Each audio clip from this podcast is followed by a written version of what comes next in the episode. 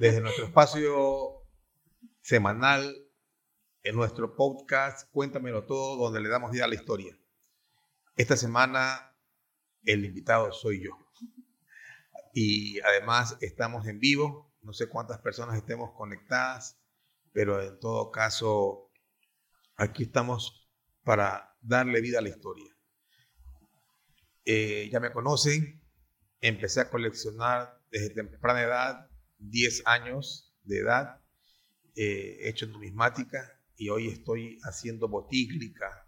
¿Qué es la botíglica? Es el coleccionar botellas de cola, sodas o gaseosas.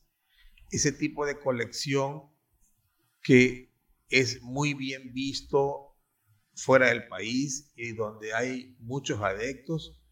En nuestro país todavía está, digamos que, en pañales, pero hay un grupo importante de coleccionistas ya que y hay colecciones importantes. Una de ellas es la de mi amigo Marlon Rodríguez, que tiene una colección de cervezas muy antiguas, es básicamente arqueología botellera. Y de ahí hay otras personas que coleccionan eh, botellas de gaseosas exclusivamente, otros coleccionistas de botellas de cerveza exclusivamente, y también dentro de eso hay la variedad de las colección de latas de cerveza, latas de cola, botellas de todas partes del mundo, exclusivamente Coca-Cola o por marcas. Hay gente que solamente colecciona Crush, colecciona Fanta, pero esa es la historia de la botíglica eh, en nuestro país y básicamente lo que a lo que estoy dedicado le dedico mucho tiempo además de que les invito por favor a dar un doble tag en la pantalla para que se comparta el en vivo y haya más personas en nuestra conexión. ¿Alguna pregunta, Doménica? Una pregunta que siempre te hacen es cómo así te decidiste por coleccionar botellas. Por Marlon Rodríguez. Él me comenzó a, enamorar de, esta afición. en los inicios no le veía nada en especial, no me gustaba. Pero una vez que él me regaló las primeras botellas, me enamoré y empecé la búsqueda y como tengo este negocio, fueron llegados de manera masiva, rápidamente, hice, eh, qué sé yo, 120 botellas y en eso empecé a escribir los artículos para Diario del Universo. Eh, escribí como unos 5 o 6 artículos, ahí dejé de escribir eh, y escribí sobre botellas. ese me catapultó bastante el, primer artículo que se llama Refrescantes Recuerdos. No me acuerdo de eso, ¿Y cuál es la botella más antigua que tienes? Eh, acabamos de adquirir, acabamos porque algún día la heredarán ustedes, eh, unas botellas que se llaman torpedo. Tienen una forma cónica, son de 1850. Ellas se vendían los primeros refrescos eh, en el Ecuador todavía no se hacían refrescos, se traían refrescos. Siempre ha habido un flujo este de ir y venir y en cada viaje las personas traían un refresco como la novedad que, de lo que estaba, estaban haciendo en el mundo. En Francia se hacía mucho la limonada. En Inglaterra se hacía mucho el, el jugos de limón, de ginger, eh, de afrutado, fresas y vinieron al Ecuador esas botellas en esa época. Eh, y son dos que las conseguí de una familia tradicional guayaquileña. Las tengo documentadas ya. Al igual tengo unas botellas conseguidas en Loja en 1890. Eh, dos de ellas están en el Museo de Loja. Y esas me las conseguí porque las compraron a la misma persona que donó las botellas para, los, para el Museo de los. Es una de las botellas más antiguas que tenemos eh, en nuestra colección. Más o menos cuántas botellas tienes dentro de tu colección? 470, 480 botellas que aún están sin llenar, pero pronto esas botellas se llenarán con el mismo sabor y color original y serán tapadas, selladas de tal manera que se conserve el líquido adentro, cosa que ahí tendremos una colección colorida ya. Y, y esto va de la mano con el libro que está todavía en proceso de investigación y tendrá que ser escrito, lo tendremos que escribir, para que la botílica ya tenga un soporte en nuestro país. Alguien te está preguntando ese cuadro que está en el fondo. Eh, es un cuadro que perteneció a uno de los primeros chifas de Guayaquil. Eh, estamos hablando del cuadro de las 100 aves, ¿verdad? Ajá, el cuadro. Sí, perteneció a, uno de los primeros chifas. Lo adquirí en el mes de enero y de 4 metros por 1 metro 60 y ese cuadro es valioso por la historia que encierra, además de que en la cultura oriental es bien va, trabajan mucho con el Feng Shui y da prosper, trae prosperidad de ese, tipo de cuadros a los negocios. El cuadro de las aves. Claro, también eh, otra pregunta que siempre te hacen, eh, más que nada en los TikToks, es ¿qué más coleccionas en este momento? Tengo una colección importante de cuadros de obra de arte de, de nuestro país si es tan amable, un doble tag para que se comparta y se unan más personas y poder interactuar eh, lo que es nuestro espacio Cuéntamelo todo, donde le damos vida a la historia. Eh, tengo escultura, tengo mucho lo que es arte. En arte sacro tengo cuatro piezas solamente, pero una más importante que otra. Eh, también en arte decorativo tenemos unas piezas de cebres, brisero. E, es una colección variada de, de la que se rescata un 80%. Y también otra cosa que también siempre, siempre dice que te preguntan es, ¿qué es lo más interesante, lo más antiguo, lo que más se gusta? Compramos de todo. Ayer compré una colección de pósters de artistas de los años 80, hay aproximadamente unos 60 pósters. Eh, me pareció muy curioso, pero les voy a contar algo. En el mes de enero he comprado una biblioteca y todo lo que perteneció al primer pediatra que tuvo Guayaquil, no del que vino graduado de afuera, sino ya graduado aquí adentro, ¿Eso de qué año es? Eh, estamos hablando de 1927, 1928 aproximadamente. Eh, he comprado todas sus memorias, eh, su historia, pues él la escribió con su puño y letra. Hay una documentación, cartas desde que era niño, comunicación con sus padres, sus tías, sus abuelos, en sus viajes también.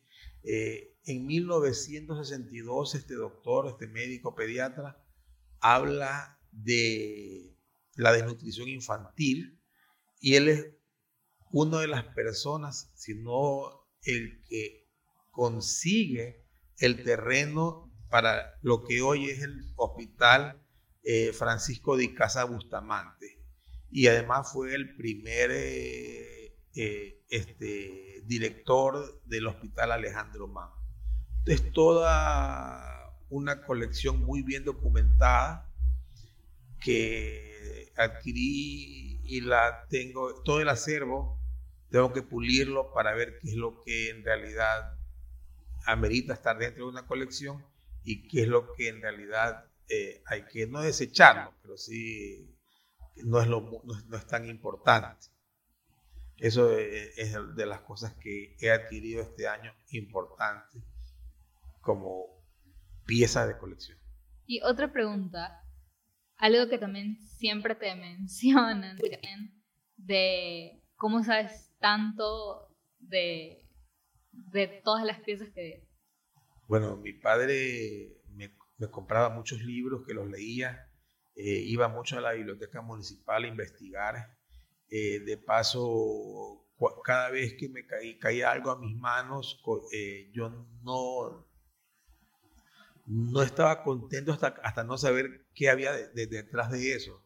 Ya, pero ojo, yo no soy historiador, por ese caso. Sí, eso es algo que también siempre te confunde. yo no soy historiador, yo solamente soy un aficionado a la historia. Tanto así que siempre te preguntan en TikTok que cuentes la historia de tal cosa. no, no, yo no soy historiador. Yo, yo nunca, o sea, ni ando atrás de serlo tampoco, porque tengo amigos historiadores, Melvin Hoyos, Ezio Garay, eh, tengo otro amigo en, en, Babahoyo que está haciendo la historia de, la provincia de, Los Ríos, eh, tengo amigos historiadores, entonces no, no, no, eh, ellos son los historiadores, yo no, yo soy solamente un simple aficionado, un coleccionista, una persona que me he empapado de muchas cosas, inclusive hasta para poder venderlas, porque la gente compra, no es eh, el adorno, la gente compra la historia. Hay que vender la historia. Por eso es, de el, programa americano, se llama El precio de la historia. El precio de la historia. También muchos se comparan con el precio de la historia. Bueno, pues con muchas limitaciones y eh, Estados Unidos es un país de 330 millones de habitantes.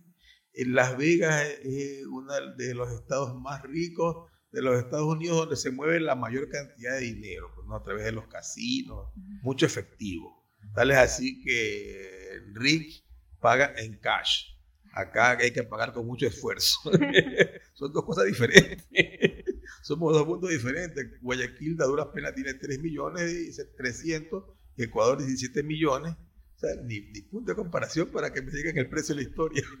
pero es uno de los comentarios. Sí, sí, me, me, me, congratula, pero también hizo la realidad nuestra. ¿Y a qué edad empezaste a coleccionar? 10 años en sí, con Lourdes, cuando ya fuimos enamorados. Eh, ella veía mi afición, mi, eh, el gusto por el negocio y, entre los dos empezamos con un negocio de compra y venta de antigüedades, eh, cuando, desde que éramos enamorados. Por eso que ahora, desde hace seis años aproximadamente, nos acompaña en esto y ahora tú que estás involucrada como mi community manager, que eres la que en realidad eres la hacedora de este proyecto, en TikTok y, ahora como lo que son los podcasts, que de a poco no le vamos a meter plata. Esto va a ir porque la historia no es fácil. Le gusta mucho, pero eh, mi público, me estoy dando cuenta que tengo así como personas de entre 16 y 30 años, hay muchos niños. Sí, la otra es vino uno. Sí, hay un, hay un grupo de niños, aquí han venido últimamente muchas personas, y entonces los niños todavía tienen que andar con los padres. Claro. Es, decir, si esto de aquí toma fuerza, será en unos dos, tres años en que estos niños, eh, cuando tú pegas en los niños, eres un ganador. Claro. Porque primero debes pegar en los niños y de ahí ya te catapultas. Es, es diferente, o sea, la historia tiene una parte diferente. Pero es interesante ver cómo los jóvenes están bastante interesados en venir y has tenido algunos visitantes jóvenes. Casualmente ayer tuve la visita de un amigo, una persona que recién nos conocimos, pero mañana voy a estar en una charla con él en su página de Instagram y casi puedo decir que todos los días viene una persona por las plataformas eh, sociales en la cual estamos inmersos. Se acaban de ir eh, una, un grupo familiar donde andaban con un sacerdote franciscano. Y me contó, tengo dentro de, de mi colección ahí el Señor de la Buena Esperanza. Y yo sinceramente no sabía la historia de por qué esa advocación de la buena esperanza. El sacerdote, aparte de que nos dio una bendición aquí como negocio y como persona, también nos contó esa historia muy interesante. Doble tag para que otras personas se unan a nuestro en vivo. Alguien te manda saludos, estimado amigo, buen trabajo. Gracias, ¿cómo se llama? Javier. Gracias, Javier. Un abrazo, muchos cariños. Eh, dale doble tag para que más personas se unan y estar conversando con ustedes. Este es mi segundo en vivo. El otro día tuve uno con Ricky Recorrehuecas, un bacán, un crack de, del TikTok. Él es un crack de verdad. Un hombre muy sencillo. Síganlo. Y bueno, em, cuéntanos cuál es tu visión a futuro de lo que estás comenzando, o sea, el mensaje que estás comenzando a transmitir? Mira, yo veo la, la vida y la historia de esta manera. En 1835, 1840, Guayaquil tenía 11.000 habitantes. 12.000. En 1887, 88, cuando nace la Junta de Beneficencia, Guayaquil tenía 40.000 habitantes hacia 1960, Guayaquil tenía medio millón de habitantes. Hoy somos 3 millones 300. Y hay algo que nos acerca y son las redes sociales. Y quisiera enlazarme con mucha gente para darle vida a la historia y que el coleccionismo no muera que vayamos a visitar los museos, que, cada guayaquileño, cada ecuatoriano tenga un monumento favorito. Que diga, ¿sabes qué? Quiero ir a la rotonda porque me gusta la estatua de Bolívar y San Martín. Quiero ir a, ver el monumento de Febres Cordero. Quiero ir a ver al, al monumento de Antonio José de Sucre. Quiero ir a, hay un monumento que hay que hacer aquí, se lo digo a la alcaldesa. No tenemos el monumento al voluntariado. Entonces, aquí no tenemos un monumento importante. Hay un turismo de monumentos en el mundo. Entonces, esas son las cosas que me motivan a hacer esto. No solamente de, si mañana me muero, ¿de qué me sirve todo lo que tengo en la cabeza, todo lo que tengo en el corazón? No, hay que transmitirlo. No hay que dejar que se pierda la historia, hay que darle vida. Claro, tal vez el problema es que no ha habido la suficiente información para las personas. las personas se alejaron de, a partir de, del, 2000, del 2000, se alejaron de, de los museos, se alejaron de las bibliotecas y hay una frase muy repetida, dice, no, si aquí en el celular lo tengo todo, es verdad. En el celular tú tienes todo, pero yo te, puedo, yo, te hago la pregunta. ¿Está aquí acaso la biblioteca de Washington? ¿Está aquí acaso la biblioteca de Alejandría? ¿Está aquí acaso eh, todo el, el acervo que tienen todos los museos? No, hay cosas que no están, por eso tenemos que acercarnos y amar el arte. Un doble tag para las personas, no sé cuántas, personas tenemos unidas. Tres, cuatro. Tenemos cinco personas, pero nos han dejado un total de 3.200 me gusta. Ah, caramba. un doble tag para que más personas se, se nos unan y sobre todo que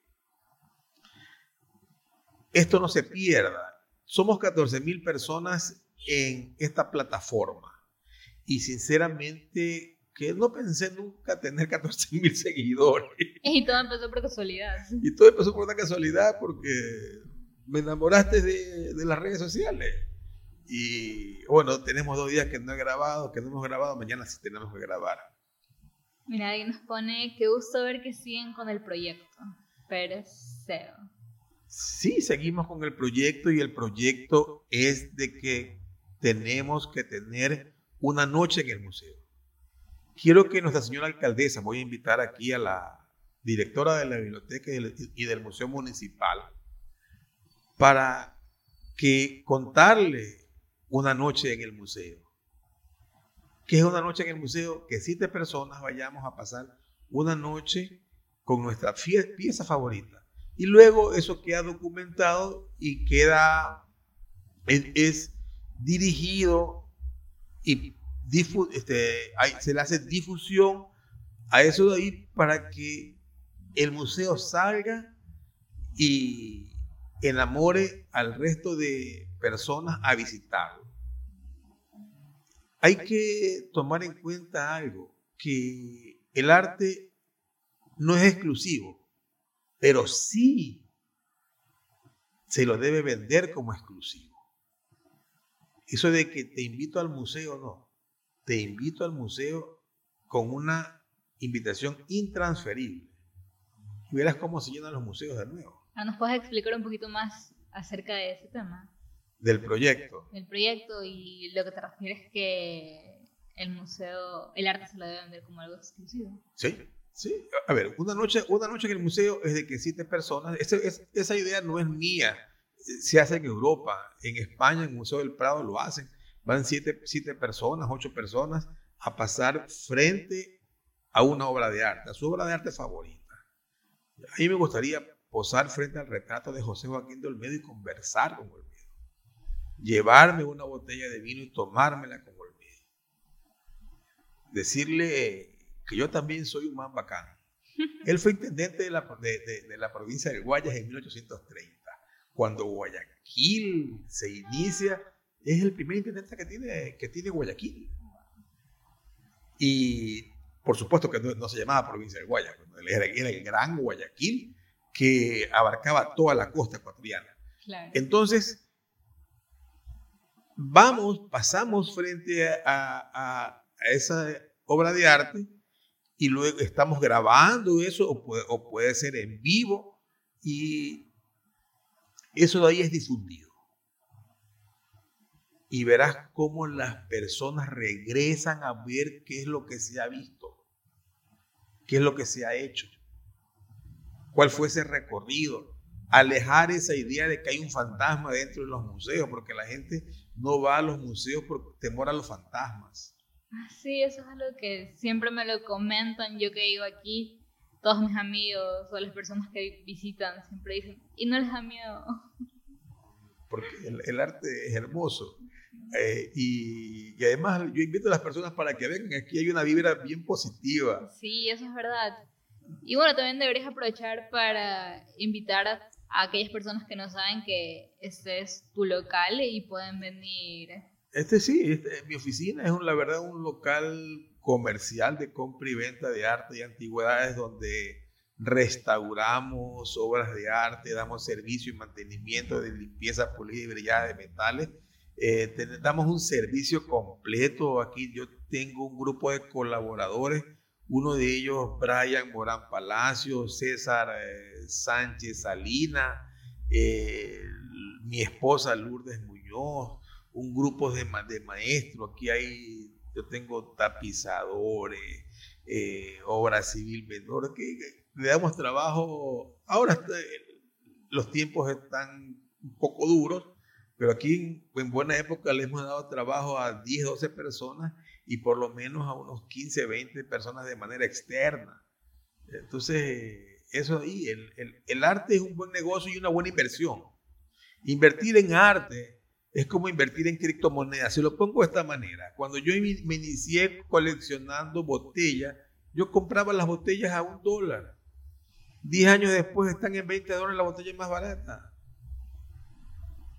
Y la otra vez no dijiste que te querían hay, hay, en, eh, el otro día vi una botella de Pepsi Cola, está a la venta en, eh, eh, en Chone, una botella rara de Pepsi del 48, si la tengo, están pidiendo mil dólares. Esa botella yo la conseguí en 25 dólares. Ya, entonces, es, invertir en arte, invertir en antigüedades, invertir en una colección de, de lo que sea, si lo haces con inteligencia, sabes comprar, es una buena inversión, una, excel, una extraordinaria inversión.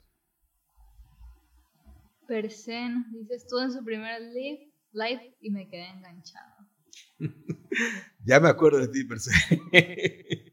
encantado, encantado a la orden. Te invito a que me visites y hacemos aquí un video no hemos subido, tengo que subir aproximadamente unos 6 u 8 videos de las personas que nos han visitado y no los hemos subido porque hay que editarlos.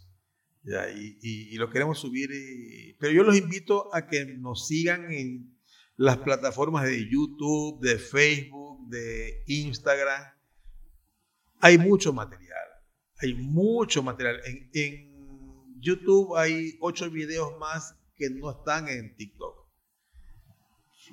Y hablando un poco, ah, bueno, Eduardo Olives también te envía saludos. Gracias, Eduardo, un abrazo. Hablando un poco del tema de la restauración, eh, sabemos, bueno, hemos podido ver que has restaurado algunos monumentos. ¿Cómo te has sentido tú? Mira, cuando nosotros hicimos la restauración de la columna de los próceres, te voy a contar la historia. Mi padre, Antonio Reyes, a quien adoro con el alma, él me llevaba de niñito al Parque Centenario. Y en el Parque Centenario yo me divertía subiéndome al monumento, porque no estaba todavía esa cerca perimetral de metal que hay ahora, esa reja. Y los niños jugábamos en el monumento.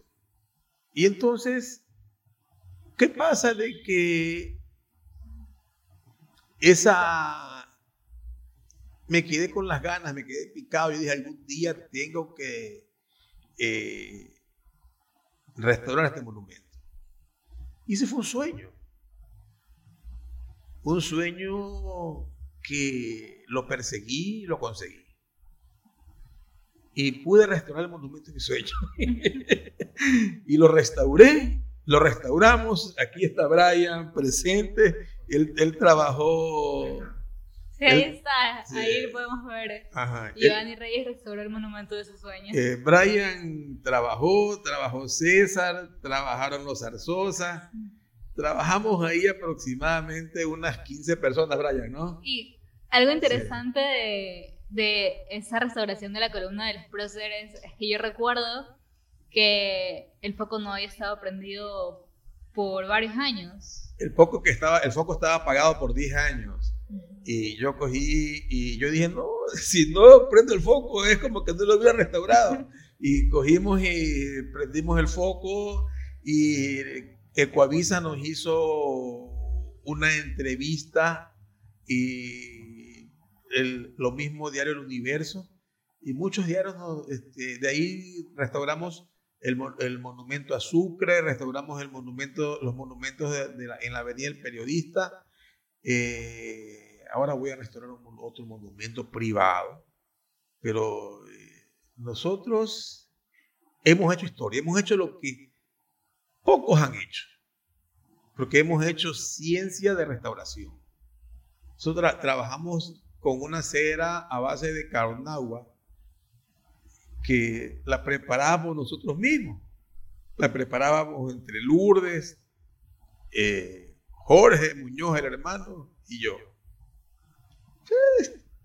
Creo que eso es algo que tal vez no muchas personas dentro de tus plataformas saben, es que tú aparte de coleccionar, comprar y vender arte, también restauras arte inicialmente, a ver, yo soy hijo de un artesano, de un restaurador. Mi padre fue un restaurador que me enseñó el arte de la restauración. Y, pero el arte de la restauración hay que saberlo hacer. Y hay que, tienes que moverte con mucha inteligencia y audacia para poder catapultarte y que esto de aquí eh, sea negocio. Por eso que nos dedicamos a la compra y venta de arte y antigüedades, que es nuestro, nuestro negocio principal, y la restauración es un negocio secundario en la actualidad. ¿Qué dices? Este, ¿Hasta ahí nomás el en vivo o, o continuamos? Como tú quieras, tenemos seis personas y ya tenemos un total de 5200 me gusta. Ah, caramba. ¿Qué tiempo tenemos? Porque también estamos grabando el podcast al mismo tiempo. 30, ya, entonces cuando tengamos los 45 minutos, ahí me dices para cortar y continuar, porque aquí nada es gratis. Nadie vive con el chocolate. Bueno, igual invitamos a todas las personas que están dentro del en vivo. Sí, que nos den doble tag, que compartan. Gracias por esos likes. Somos pocos, pero somos fuertes. Creo que eso somos un puño. Eh, eh, eso es chévere del tema de las redes sociales. A lo que yo me he dado cuenta es que tu audiencia es fiel, o sea, es una verdadera audiencia. Tanto así que los mensajes que recibimos en Instagram siempre son personas que vienen de TikTok y que te preguntan. Lo, que más me he dado cuenta que te preguntan es acerca de las monedas. Sí, porque la numismática fue una pasión. Hoy la numismática, dejó, hace unos 10 años, 15 años dejó de hacer negocio, eh, pero la numismática es una, una pasión. Eh, yo tenía tíos que hacían, que hacían numismática, amigos que hacían numismática, y tú en tu colegio, Giovanni Adrián, en, la escuela y colegio, nunca tuvieron nadie que coleccionara monedas. Entonces eso fue algo que se fue perdiendo. En los Estados Unidos, eh, ellos no han dejado morir la numismática, por eso que ellos sacaron las monedas de 25 centavos coleccionables y, y, hoy en día están, están haciendo con los billetes de un dólar que, vayan a buscarle las rarezas que valen 100 mil dólares y, tú siempre ves como que alrededor de las monedas como un negocio, pero es para no dejar morir la numismática. Claro. Mira, otra pregunta, y esta es una pregunta bastante repetida, no sé específicamente cómo la contestarías. ¿Cuál es, cuál es su pieza más costosa? Mi familia. mi familia. Es lo más costoso porque hay que mantenerla. El amor de familia es lo más maravilloso. Eso es lo que ese es mi combustible. Luego de ellos, siempre se los digo, y no porque esté aquí a mi lado, son las personas que trabajan para nosotros que nunca los he tratado como empleados. Ahí hay diferencias cuando hay pagos, que sí, que paguen. Pero aquí igual siempre cobramos todos y... Pero si hablamos de piezas de valor, ya fuera de... Tomándole la, la, la, pregunta, para darle una respuesta a la pregunta, tengo varias. Si es por el Costo, la colección de botellas. Si es por unidad, te puedo decir que la estatua que estuvo en el Teatro Olmedo, que es una pieza histórica, el Teatro Olmedo fue el primer teatro que tuvo nuestra ciudad. Eh, se incendió alguna vez, tuvo cabida en el año 1800 cuando se incendió en el año 1896 tenía cabida para mil personas, imagínate, mil personas en 1896. Guayaquil tenía 40 mil habitantes. Yo siempre hago, hago relación a, habitantes y tamaños y, costo de dólar para, para tener una correlación y saber qué es lo que, lo que en realidad son las cosas. Cuando la Coca-Cola sale al mercado, sale a la venta a 5 centavos de dólar. En años 60, cuando sale a la venta la, cola eh, este, Amazona, el precio era 7 centavos de dólar. 293 centímetros cúbicos. Cuando el señor Juan Carlos Basigalupo, que estamos haciendo, estoy, voy a hacer la historia de la industria láctea del Ecuador, inicia su negocio con 1.800 sucres. Indulac se inicia con 1.800 sucres al cambio. ¿Cuánto es eso? ¿Ah? ¿Cuánto es eso? Mira, en el año 1859, cuando él se inicia, si mal no recuerdo, el cambio estaba en 18 sucres. Ya. O sea, a 1800 le quita un dólar, este, un cero, te quedan 180. Él se inicia con, con, con, con 180 dólares. Si, la, si mi memoria no, es, no me es infiel, el cambio estaba a 18 sucres en, 18, en 1959. Y ese, e, e, esa es la realidad de, de, de nuestro país. Por eso, por eso que la botíglica, al igual que la numismática y al igual que la filatelia, será una pieza más o una ciencia más de la historia. Bueno, dejando un poco al lado todos estos temas, nos gustaría saber quién es Giovanni Reyes. ¿Quién es Giovanni Reyes? Eh, los que me conocen dicen que soy una persona extraordinaria. Los que no me conocen me ven como mugro, el que tengo mal carácter. Eh, pero me gusta, soy un amante de la verdad. No me gustan las injusticias. Sí, eso me he dado cuenta. Ya. Eh, me gusta ayudar. Eh, mi abuela alguna vez me dijo, tú eres capaz de sacar eh, la camisa y quedarte sin camisa, y es verdad. Tenía yo ocho años cuando me lo dijo, porque ya a esa edad yo ya estaba ayudando a personas. Pero lo hacía de una manera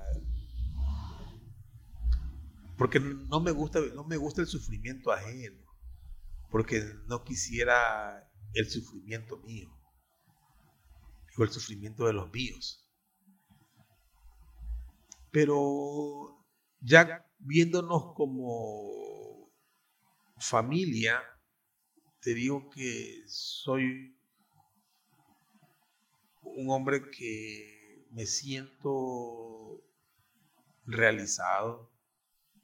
Tengo una buena esposa, no porque esté aquí, pero es una mujer eh, muy trabajadora. Lo que tenemos se lo debo a ella. Tengo dos hijos, gracias a Dios, sin vicios, que han sabido, son profesionales, tú ya mismo, si no pasa nada, tú ya en marzo ya eres abogada. Giovanni ya es un magíster, ¿no? Sí, un máster. En Derecho.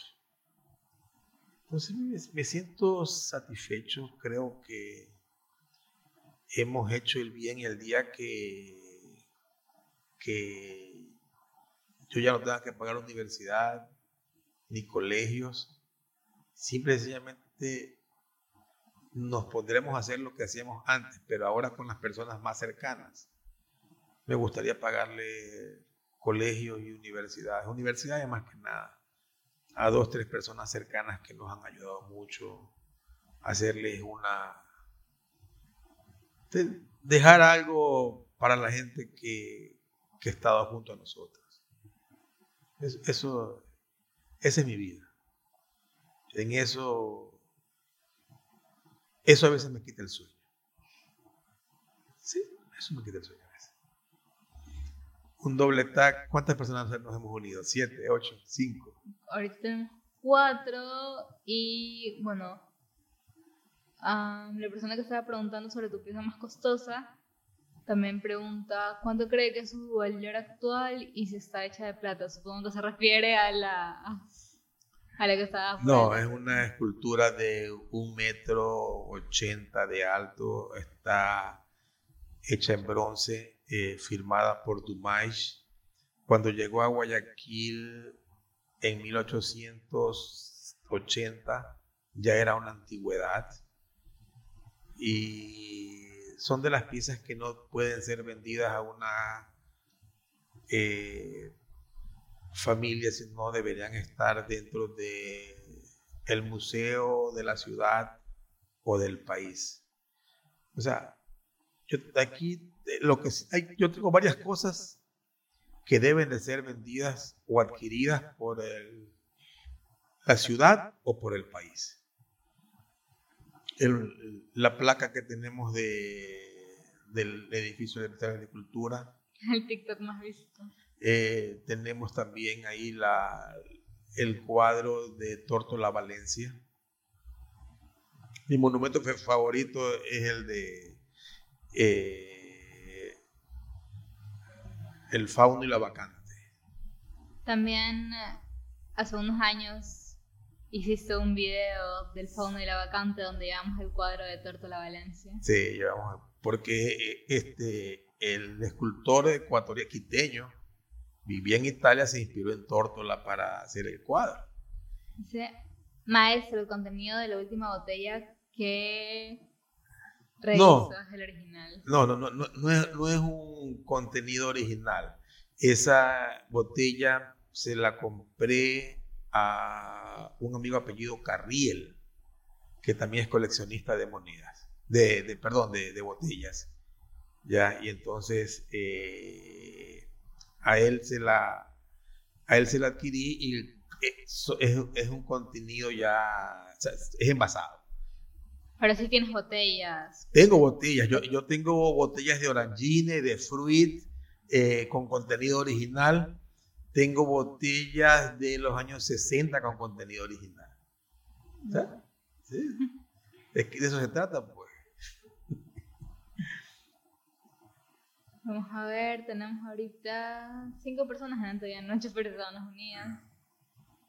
Y recapitulando un poco de lo que estábamos hablando, ¿qué mensaje tú le mandarías no solamente a las personas que están escuchando este podcast, que les interesa aprender sobre historia, sobre antigüedades, sino también al municipio, al gobierno, que realmente está dejando el arte a un lado? Mira, eh, el arte no da votos. El arte no es un buen negocio. Aquí en Guayaquil, en el año 2008, 2009, con mi amigo Gino Molinari, hizo gestiones para traerlo a Botero. Nunca se pudo cumplir por egoísmo de un grupo de personas. Íbamos a tener a Botero. Había una persona muy querida que es amigo personal de Botero. Él lo iba a traer. Botero, para dar un poco de contexto. Fernando Botero, el artista colombiano. Claro, que puedes encontrar los exactos afuera de... Eh, en, Nueva York, en, este... Eh, Columbo Circle. Columbo Circle y también hay en Miami. En Miami y, en Bogotá, pues eh, en el parque, no recuerdo cómo se llaman en Bogotá, pero hay alrededor de seis monumentos de Botero. Y la idea era traerlo para que la ciudad adquiera una escultura de aproximadamente 2 o 2 millones y medio de dólares, que no es un gasto, es una inversión, porque las personas, esa estatua iba a ser o sería un centro de atracción pues, turístico. Es decir, es una excelente inversión a mediano y largo plazo. Hay un turismo mundial de monumentos. Hay personas que se dedican solamente a viajar por los monumentos de ciudad. Y nosotros no tenemos monumentos de ciudad importantes de artistas internacionales. Si tú pones un botero y ponemos un Velasteguí, en ese instante Guayaquil tendrá un gran Manolo o Manuel, mi amigo Manuel Velastegui, debería, él se lo ha dicho algunas veces, digo, antes que te muera, deja, deja, un monumento para nuestra ciudad. Un monumento de 15 a 20 metros. Se lo he dicho a Manuel. Que lo voy a invitar a Manuel. Lo voy a invitar a Manuel para que haga un podcast conmigo. Voy a llamarlo mañana para ver si lo, lo grabamos la semana que viene y lo tenemos en carpeta ahí para cualquier momento de paz y metemos a, a, a Manuel Velastegui, un escultor, el mejor escultor que tenemos vivo en los actuales momentos. Ya Manuel tiene cerca de 80 años. De 80, nos ponen, maestro, nunca deje de enseñarnos la, nunca deje de enseñarnos la nueva generación no lo vivió y la estamos reviviendo gracias a usted. Y nos ponen, aquí estamos viendo y escuchando sus conocimientos, eso es lo que me gusta. Chévere. Bueno, pues en este instante nos despedimos a ver si nos conectamos otro día o, fijamos un día en que nos conectemos en vivo y vamos viendo la, la, hora en que nos vaya con una mejor audiencia. La próxima vez hagámoslo a las 8 de la noche, la vez pasada lo hicimos a las 5, se conectaron como unas 15 personas. Y hoy dice que aproximadamente unas 8 personas, pues tenemos 5 mil y pico de likes, ¿no? 6 mil me gusta. 6 mil me gusta, o sea, fantástico. Y, eso nos, eso sinceramente me motiva. No, es, tanto la cantidad de, personas que están junto a nosotros, sino la cantidad y la calidad de personas que están con el deseo de aprender y muchos son niños. Exacto.